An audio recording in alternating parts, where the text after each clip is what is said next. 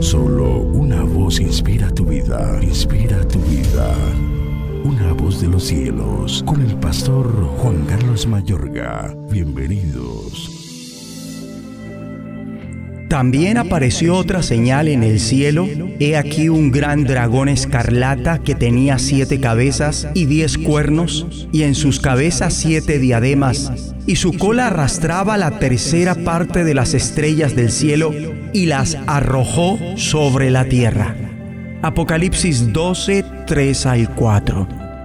La tierra está afectada por el mal natural y moral el gran dragón en el Antiguo Testamento aparece como Leviatán, Satanás, Lucero hijo de la mañana, a quien en latín conocemos como Lucifer, y es desde el principio archienemigo de Dios.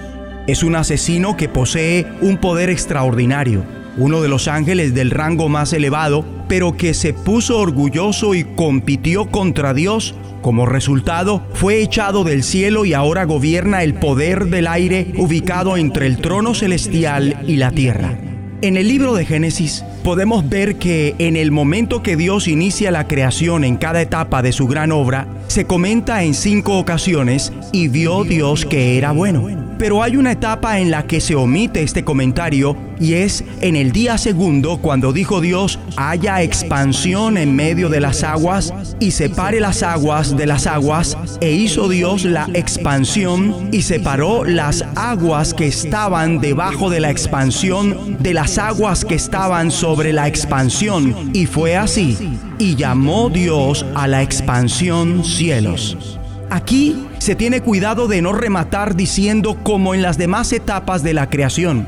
Y es factible que no se haya hecho porque ese lugar que aunque era bueno en gran manera, terminó siendo ocupado por el diablo o serpiente antigua al cual el Nuevo Testamento llama así, y que tiene dominio sobre los reinos de este mundo que se oponen al reino de Dios. Porque mucho antes de que cayera el primer hombre en rebelión, arrastró a un tercio de los ángeles para que se le unieran cuando cayó y luego de esto dar origen a la historia de rebelión en la tierra.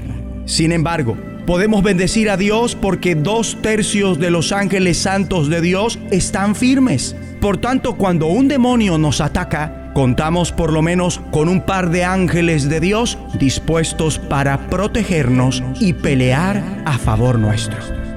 Entonces, la anarquía sideral llegó a la tierra inmediatamente después de la creación del ser humano y la iniquidad originó daño al mundo en dos ámbitos, el natural y el moral. Alguien dijo que la iniquidad o mal natural es como todos aquellos fracasos de las virtudes humanas que son cometidos no por el libre albedrío del individuo, sino por los componentes naturales del cosmos tales como la violencia del huracán, la inundación arrasadora de las aguas, el calor inclemente o estrago de los parásitos o virus. Asesinar, la acción más perversa considerada por los derechos del hombre, es algo que la naturaleza ejecuta contra los seres vivos y en un alto porcentaje de hechos, luego de extensos martirios, como solamente los grandes adefesios sobre los cuales hemos leído, oído y presenciado, causaron adrede a otras criaturas vivas semejantes a ellos. Apuñala a los hombres, los despedaza con los más crueles métodos de tortura los lanza a las bestias salvajes y sanguinarias para ser devorados, los incinera, los tritura con piedras como al primer mártir cristiano, los mata por inanición de hipotermia, asfixia todo esto lo hace la naturaleza con el más prepotente desprecio, tanto por la misericordia como por la justicia, disparando sus flechas por igual sobre los sobresalientes y más honorables y sobre los malos y más depravados. Hay un mal que por algunos se cataloga entre los más grandes, la muerte.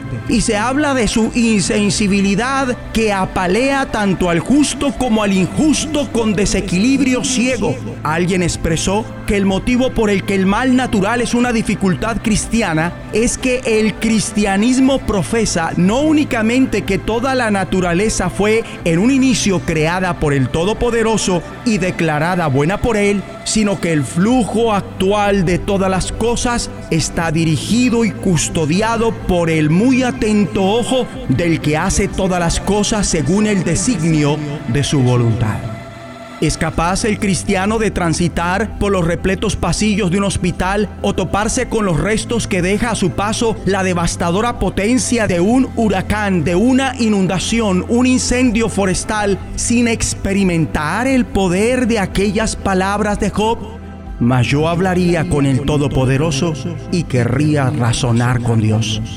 Las sagradas escrituras en ningún caso permanecen calladas acerca del mal natural desde el Génesis hasta el capítulo 22 del Apocalipsis, a través de toda la narrativa bíblica, este tipo de mal tiene un sitio elevado únicamente sobrepasado por su idéntico más devastador, el mal moral.